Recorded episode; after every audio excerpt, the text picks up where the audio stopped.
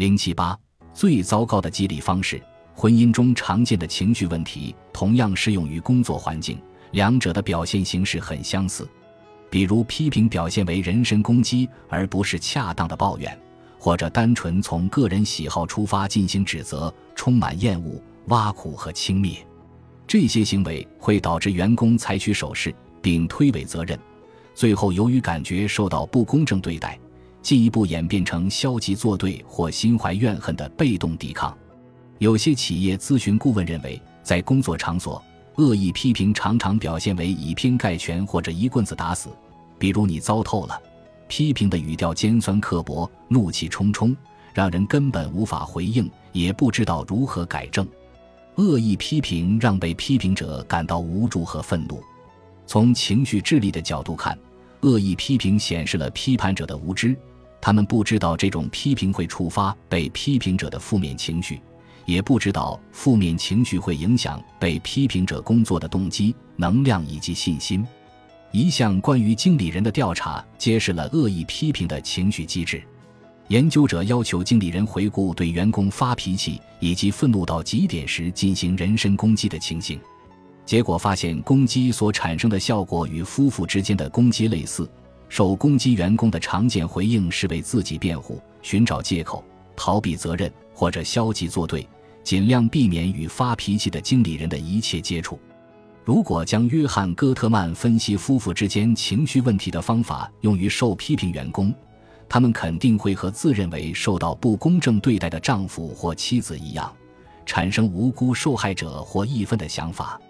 如果对员工的生理状态进行检测，他们很可能也会出现情绪泛滥的迹象，而情绪泛滥会使他们的想法进一步加强。经理人则会对员工的这种回应感到更加不满和气愤，于是恶意批评的循环最后就会以员工辞职或被解雇告终，相当于与企业离婚。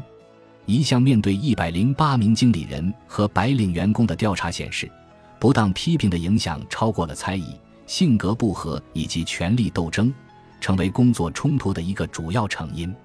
伦斯勒理工学院开展的一项实验显示了刻薄的批评对职业人际关系的危害。受测者被要求给一种新型洗发水制作广告，一名实验助手对广告提案进行评论。他的评语有两种，均是预先安排好的。受测者会收到其中一种评语，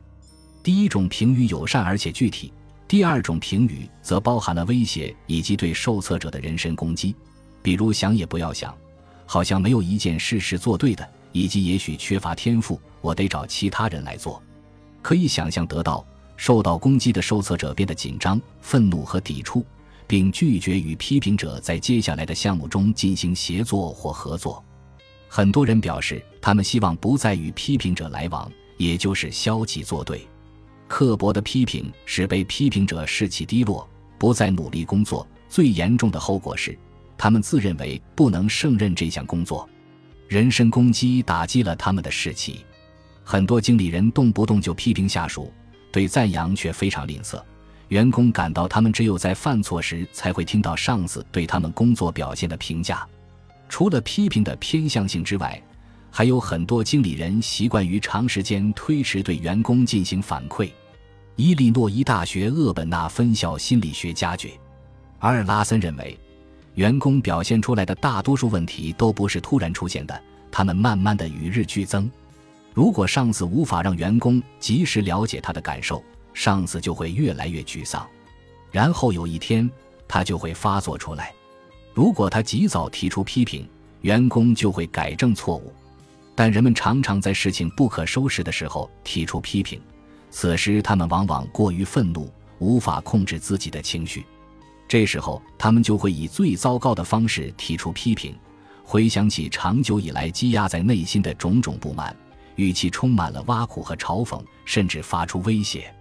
这种攻击效果往往适得其反，被批评者将其视为侮辱，因此也会感到愤怒。这是激励员工最糟糕的方式。